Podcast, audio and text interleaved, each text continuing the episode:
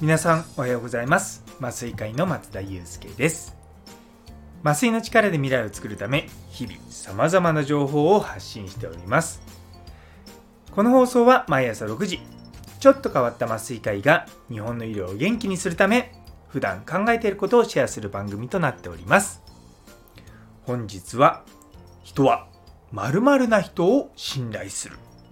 ということをテーマにお話したいと思います。よかったら最後までお付き合いください。というところで、あー、久々の〇〇シリーズです。っていうのもですね、やっぱこう、昨日の話にちょっと続くんですけども、やっぱチームでアウトプットをしていくためには、やっぱりこう、信頼関係とか、めちゃめちゃ重要じゃないですか。で、特にこう、なんだろう利害関係がない場合は特にそうなんですけどもあの例えば企業同士の付き合いとかでチームを組むねあの映画でいうと制作委員会みたいなね。ああいうものをする時っていうのはそこまでなくていいいいかもしれない。でもいやまああった方が絶対いいですよ信頼関係は。でもなくてももうお互いの利益っていう目的があれば多少信頼関係が薄れてても大丈夫だとは思うんですけれども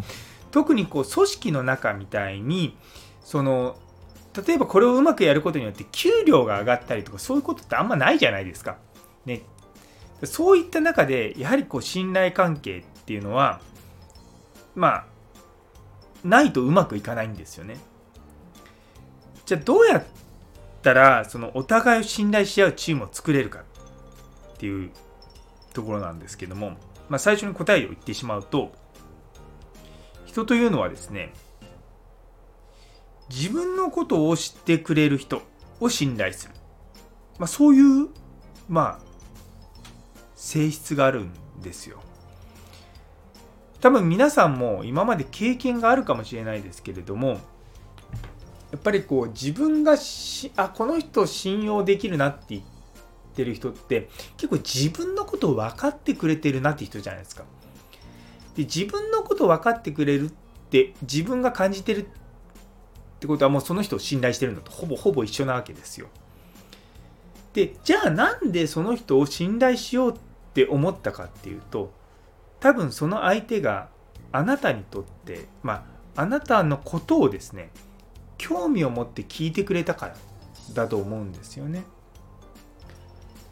なんだろう例えばまあ雑談をしてる中でいや昔その大学時代にあの部下の部下ってなんとかでさみたいな話をしてる時にそういえば松田君何部だったの？みたいな話されるといや実は剣道部でみたいな話話になるじゃないですか。でそれをですねまたなんか別のところでうーんなんだろうな。いやまた別のね例えば部活話になった時あそういえば松田君剣道部だったけどさ剣道ってこうこうこうじゃない？みたいな話をするとああ覚えててくれたんだみたいなイメージがあるとやっぱ印象良くなりますよね。うん。で、やっぱそういったのって、うん、僕自身も感じます。ねだから、まあ部活だけじゃないですけども、相手に興味を持って相手のことを知ろうとするってすごく大事なんですよね。あの、僕が聞いた話だと、ある会社なんかエステかなんかかな？の会社の社長さんがその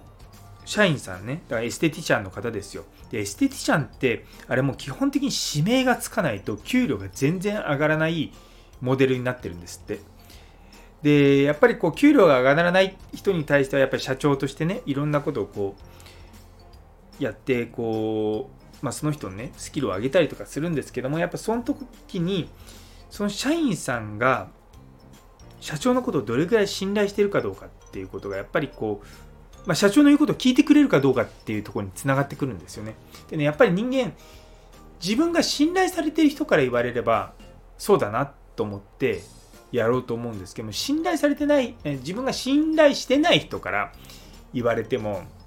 ああ、はいってちょっと思っちゃうじゃないですか。だって僕ら人間だから。って思うと、やっぱりまあ、部下から信頼されるっていうのはすごく僕は大切なことだと思うんですね。でそのエステの会社の社長さんっていうのはそのそのエステティシャンのこうスキルというかそのまあなんだろう接接待っていうのかなこうお客さんとうまくコミュニケーションが取れない時っていうのはそのエステティシャンのことを徹底的に知ろうとするらしいんですよ。であの君がこうなかなかお客さんつかなくて給料上がらないのは、まあ、もちろん会社にとっても困るしあなたにとっても困るだろうからって言ってでそもそも何でエステティシャンになろうと思ったのってところから入っていってへえって言ってじゃあ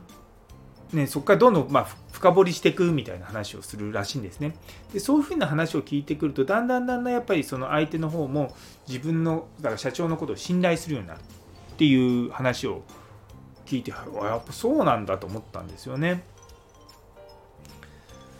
で逆に言うとその上司がで、まあ、必ずしも上司なわけじゃないんですよね。あの同僚でもいいんですよでも。やっぱ相手が